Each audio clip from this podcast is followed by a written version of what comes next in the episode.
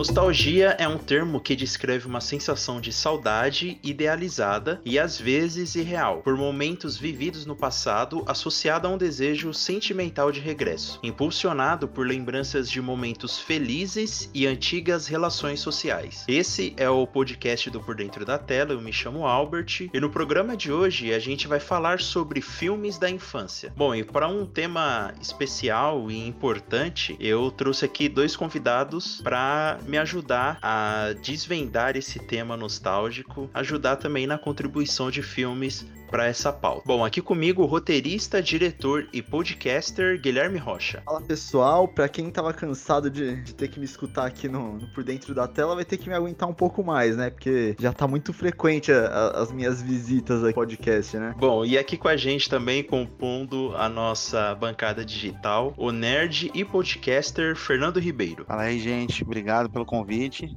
que agora eu saí lá do bagunça do fliperama para um podcast mais sério, né? Pra falar sobre o verdadeiro cinema. E lá a gente não consegue falar, a gente só dá risada. Mas é muito bom também. Mas nenhum dos dois paga salário. Se pagar o lanche, aí a gente ia ficar melhor também. É, dinheiro não tá tendo, né? O Albert chama a gente e não, não paga nem a condução, meu. E hoje eu tive realmente que me deslocar, porque eu fazia no quarto, né? Agora eu tô na sala. Deu um trabalho trazer as coisas pra cá. Levar todos os equipamentos, né? Pô. Que nem é meu. Posso correr o risco de tropeçar e ainda ter que pagar pra pessoa. Tem que pagar o aluguel do equipamento aí pra gravar. É pra esposa, que é pior ainda. Ai, cara, bom, desde já eu quero convidar o ouvinte a conhecer o site, o pordentrodatela.com.br, porque é lá no site que tá o post deste programa. Então, quando a gente for falar de, de algum link, de alguma coisa assim, vai estar tá lá fixado lá no site, pordentrodatela.com.br.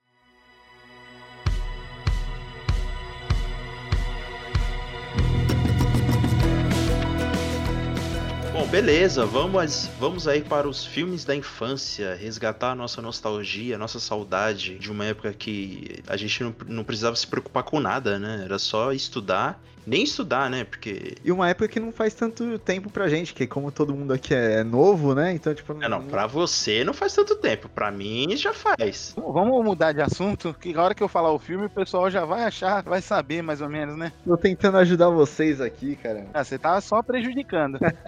Na minha época, a caixa de lápis de colorir eram só 12 cores, cara. Não tinha esse negócio de 24, 56, sabe? Ah, para com isso. Eu sou não, mais velho que você. Na minha época tinha. Que coisa é essa? É, na escola do estado aqui onde eu estudava era só oito só. Faltavam umas cores aí. Cara, você estudou no, na escola do estado. Cê, do estado tinha material? Eles davam aquele kit naquela caixa de papelão que vinha os, os materiais, que era. Tinha até o caderno. Ah, assim, Ô, Gui, você é novo então, cara, porque. Sério? É, isso aí é recente. Eles davam aquela. Não, né? Não, pô. Na minha época já tinha já. Na minha época era só os livros.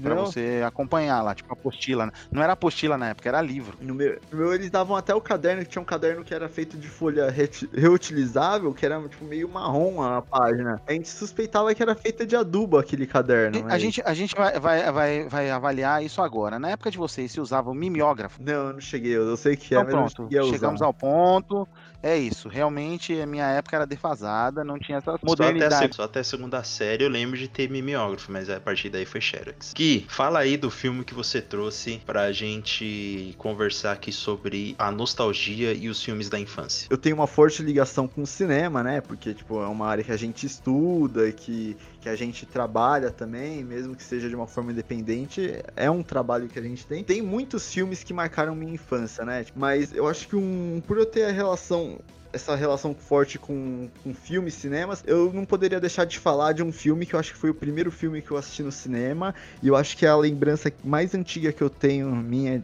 tipo, de criança, a, a, mais antiga, né? Que é muito difícil, tipo, você ter uma lembrança de muito novo, que é a minha lembrança de assistir o filme do Pokémon, o primeiro filme do Pokémon no, no cinema, né? Aqui no Brasil é Pokémon filme, mas é Mewtwo Contra-Ataca, né? O nome completo do... Esse é o primeiro filme, realmente, ou já quando chegou, chegou, primeiro que chegou no Brasil, mas tipo lá fora já tinha uns 3, 4. É o primeiro longa oficial da franquia Pokémon. Esse. Mas demorou para vir, né? Tipo, não foi lançado internacionalmente com todos os hum. países ao mesmo tempo. Né? Não, né? ele lançou mundialmente em 99. E aqui no Brasil ah, ele veio que as coisas vêm de barco aqui pro Brasil, aí chegou em 2001. Caramba, 2001, cara. E, e a, febre, a febre do Pokémon estourou em 2000 ou 99 mesmo? Aqui. Cara, foi mais ou menos nessa época aí, cara. Final de 90, começo de 2000, né? É, porque geralmente quando eles fazem os lançamentos é, é, é baseado no sucesso, né? Sim, sim. Foi em, do, em 2000, desculpa. Agora sim.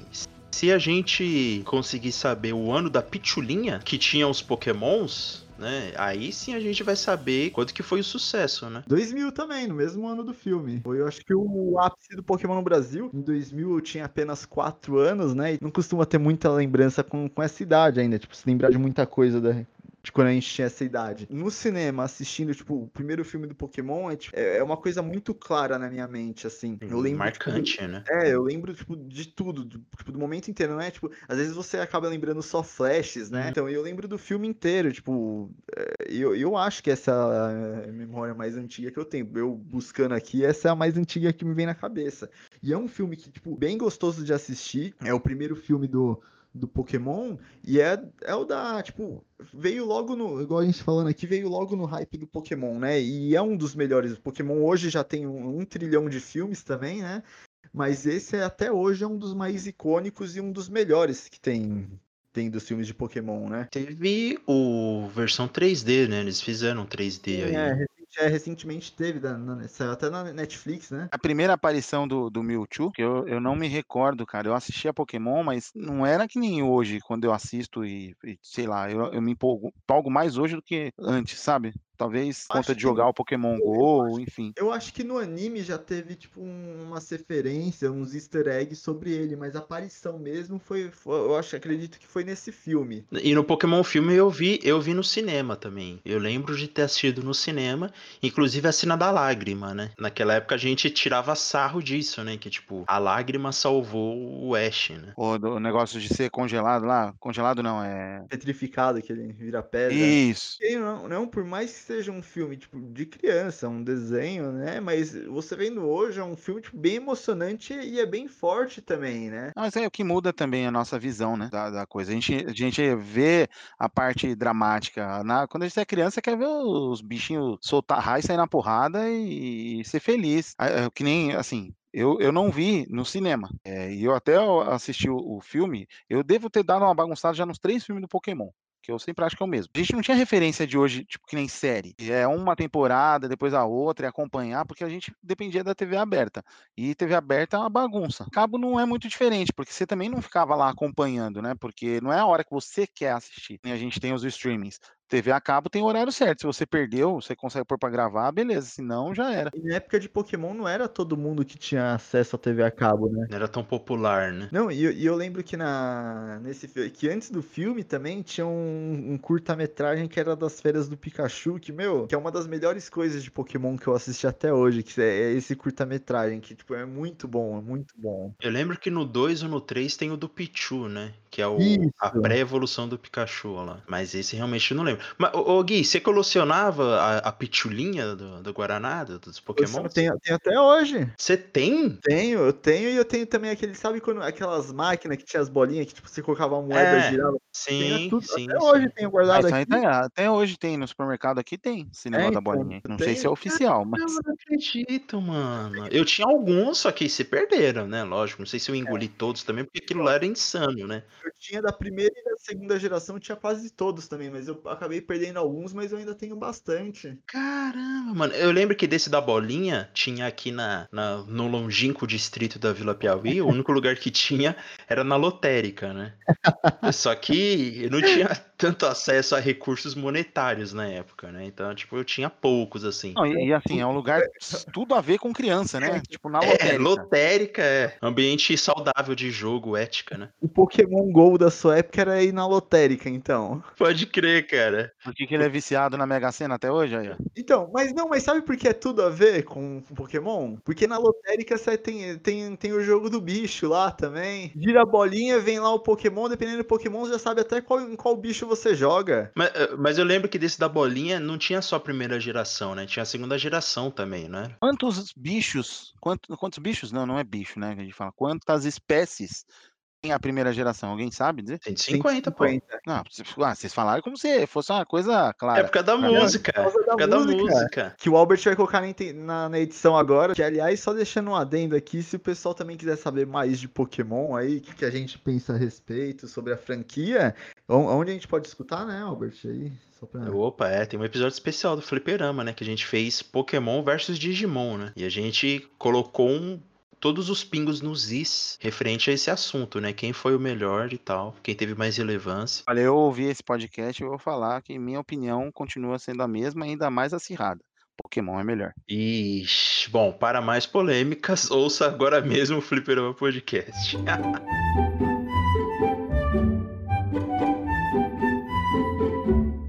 Bom, o meu filme, o meu filme que eu trouxe aqui pra, pra gente conversar é Os Batutinhas, né? Clássico da Sessão da Tarde, que inclusive a gente falou dele também no episódio do Fliperama, né? De clássicos da Sessão da Tarde. E tem o- os Batutinhas. E é um filme, cara, que eu me lembro realmente de assistir na sessão da tarde, né? Tipo, de ficar em casa, ligar. Puta, tá passando os Batutinhas hoje, da hora, né? E assistir o filme e saber quase todas as falas, assim, né? Porque o negócio era. Na época era muito legal, cara. É muito legal, muito legal.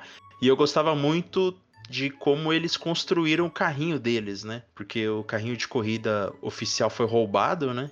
E aí eles tiveram que construir do lixo, assim, tipo, pegou peça de máquina de lavar, com lata de lixo, um monte de coisa pra montar o carrinho deles na corrida, que é a parte mais legal do filme, né?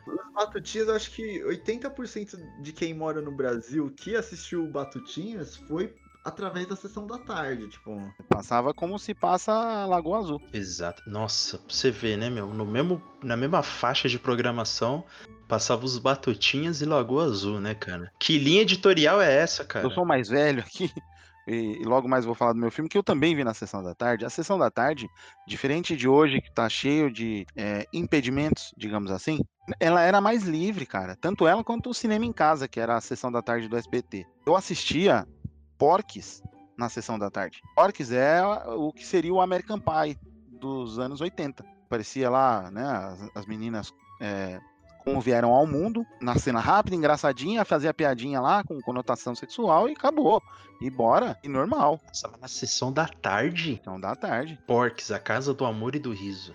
Cara, sensacional. Eu tenho aqui depois eu te mando. Clássico tem que você tem que ter, né? É. Os batutinhas é, é uma coisa que o Albert não, o Gui falou, né? Que, que, que você falou que todo, 80% das pessoas conhecem. Cara, ele transcende gerações. Porque eu já assisti um pouco mais velho, já não era criança, mas por exemplo, minha esposa, ela, ela é mais nova que eu, então ela assistiu criança. Meu filho, que tá com 17 anos, criança. A minha sobrinha de 8 anos, criança. E os mais novos, eu tenho um sobrinho de 2 anos. Ele vai assistir e vai amar da mesma forma, porque ele é, ele é um filme redondinho pra molecada. E, e é bem legal, porque ele é bem naquela fase que o- os meninos não gostam das meninas, né?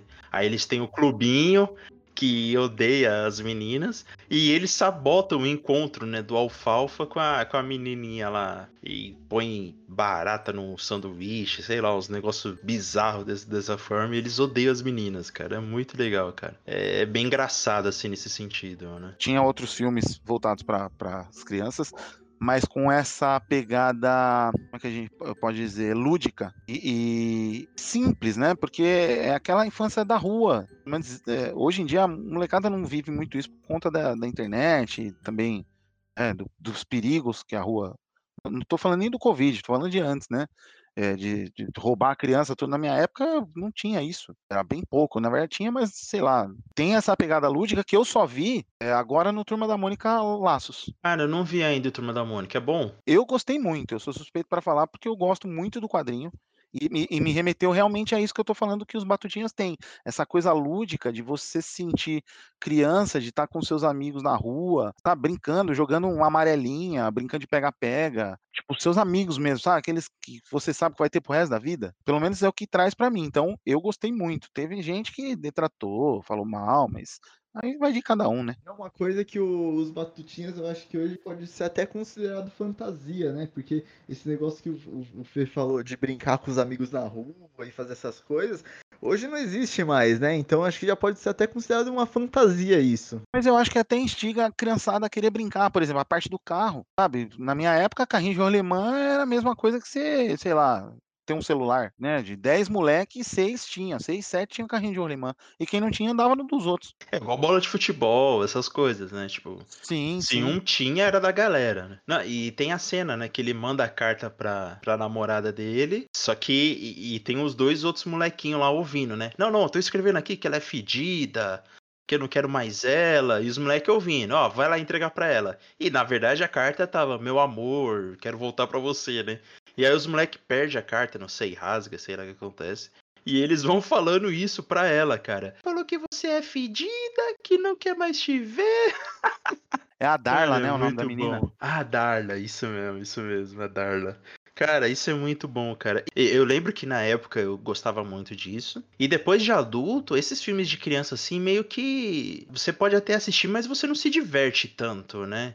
Esses filmes que tem que principalmente os Batutinhas assim, que é um filme que é só as crianças que levam esse filme, né? Só que aí eu tava me lembrando de A Creche do Papai, né? Um filme desse, né? Que tem criança e os adultos podem assistir e se diverte igual ou mais, né? É muito sim, legal sim. Tem, tem vários filmes desse tipo, né? E, e eles são bons, aquela coisa que faz é, aquela ligação com a sua, com sua infância, né? É, o que faz você, tipo, lembrar da, da época que você era criança. Igual esses filmes que a gente tá falando aqui, a gente, quando a gente assiste, né? Eu acho que a gente tem, assistindo tem a mesma sensação de quando a gente assistia de quando era criança, né? Tipo, eu acho que bate aquela, aquela nostalgia, é aquela memória que você tem da infância, mas você pode é, refazer várias vezes essa, essa mesma memória, porque o cinema permite isso, né? Você falou que o cinema permite isso, e assim, não só, o cinema ele vai te permitir, se você se permitir também. Tem muita gente que assiste a- as coisas, a gente até já falou isso em, em outro podcast lá no, mais de uma vez lá no Fliperama, que as pessoas esquecem tudo que viveram antes. Não, agora virou tudo chato, sou adulto. Não, cara, você você tá lá pra ver um filme infantil, cara, deixa levar. O Turma da Mônica, eu chorei no cinema, cara. E eu tava com um monte de criança. E elas não choraram. Quer dizer, até eu acho que minha sobrinha chorou.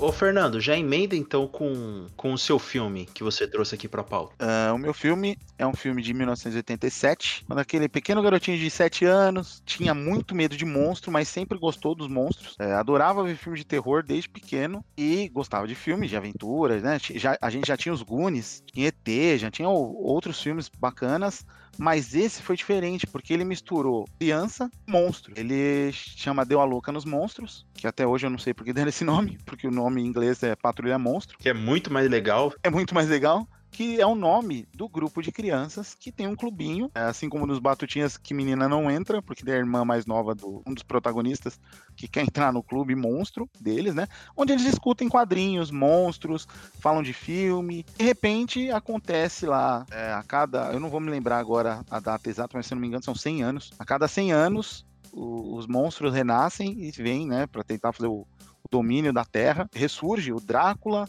os monstros clássicos, né, da Universal. O Drácula, o Frankenstein, a Múmia, Lobisomem e o Monstro do Pântano. E quem vai solucionar acaba caindo no colo dessas crianças e eles realmente vão dar o nome, né? Eu vou fazer jus ao nome deles, Patrulha Monstro. E é um filme assim que, quando foi lançado, não fez sucesso é, e depois virou um filme cult. Tanto que tinha gente querendo uma segunda parte, um- já vi gente falar em refilmagem. O próprio diretor disse que talvez fizesse uma série, mas nunca foi pra frente. É um filme que tem alguns efeitos hoje em dia datados, mas nada que estrague, pelo menos pra mim, a emoção, né, do, do negócio. E os monstros, os efeitos, assim, os efeitos práticos, né, as roupas, pra mim continuam sensacionais. Eu gosto muito porque eu tenho esse amor pelo terror, que é meu gênero favorito. E tem a parte, eu queria ser aquelas crianças, né? Eu queria estar lá enfrentar, lógico, eu ia morrer de medo. Assim como eles estavam lá, que no filme parece que eles não estão com medo, né? Mas eu queria ser aquela criança que estava lá. É, tem pra mim, a cena que eu sempre lembrei, nunca vou esquecer. Tem um personagem, o estereótipo, um gordinho, né? Medroso, e a hora fica de frente pro lobisomem e o, o outro menino fala assim, chuta o saco dele. Ele vai lá e chuta o saco do lobisomem, ele fica impressionado, porque o lobisomem tem saco, como todo um ser humano. É muito bobo, mas é- aí tem aquela parte lúdica, né, que a gente falou, dos que os filmes trazem pra gente. Então é, é um filme que tá no meu coração. E esse filme tem um potencial muito grande, né? Porque a Patrulha Monstro, né? Tipo, é um clube lá de, do, dos meninos lá, igual você falou, né? Que eles lutam contra os monstros e eles sabem tudo, né? Tipo, como derrotar um lobisomem, né? Tanto é que tem uma prova, né? Que tem um, um cara que é um pouquinho mais velho que eles, que ele quer entrar no clubinho é, tipo, é, ele é um adolescente que quer entrar no clube só pra ter uma visão privilegiada, né, da vizinha lá, que é a irmã de um dos caras, né? E aí eles fazem a prova, né? Não, como que mata um lobisomem?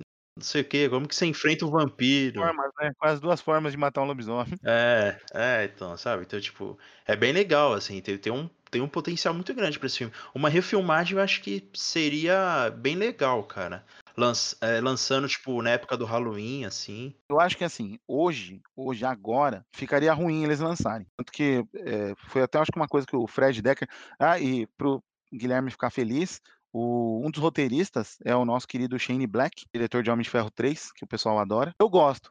O pessoal não gosta um pouco aí do Shane Black. Fez o Predador aí, recente. Ele é um dos roteiristas, o Fred Decker, que é o diretor, é, é um dos caras que tá sempre com ele aí. Se eu não me engano, acho que ele ajudou no do Predador aí. Eles disseram que hoje, por conta de Stranger Things e do próprio Witch, né, que trouxe aquelas, aquelas crianças com coisas dos anos 80, ficaria muito, como é que pode dizer? É, não é cópia, né? Porque na verdade ele veio antes, mas para apresentar para um novo público ficaria muito chupado assim, né? Então eles não eles descartaram. Mas assim, eu gostaria, eu acho que uma refilmagem ou até eu, eu assim, uma série daria para fazer, mas a gente também é, é uma releitura, cara, não precisa ser necessariamente colocado lá nos anos 80. Podia ser atual, pô, os monstros atuais, né? Tipo, e, e, brincar com essa descrença das crianças por não acreditarem em monstros justamente por causa da internet. Mas daria para até usar as creepypastas, né? As, os monstros, o, Isso. O na internet. É. Tipo, os monstros da internet, tipo o chat do G1, né? Nossa, Deus me livre. Mas, pô, é bem, bem bacana essa pegar o que o Albert falou. Eu realmente acho que.